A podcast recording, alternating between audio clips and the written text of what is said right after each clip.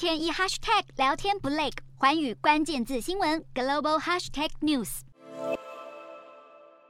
美国国务卿布林肯八日无预警突访乌克兰首都基辅，与乌国总统泽伦斯基会晤，并承诺拜登政府将会提供乌克兰与十八个邻国二十亿美元的长期外国军事融资。这项外国军事融资有待国会批准后，其中约十亿美元将用于乌克兰，而其余的将分配给波兰、捷克、阿尔巴尼亚以及保加利亚等乌克兰邻国，因为他们是最有可能在未来面临俄罗斯侵略风险的国家。除此之外，美国国防部长奥斯汀也在八日宣布，再次为乌克兰提供另外的六亿七千五百万美元军援，包括更多的海马士多管火箭系统与武器弹药等补给品，借此强化乌军巩固防线、进行反攻的能力。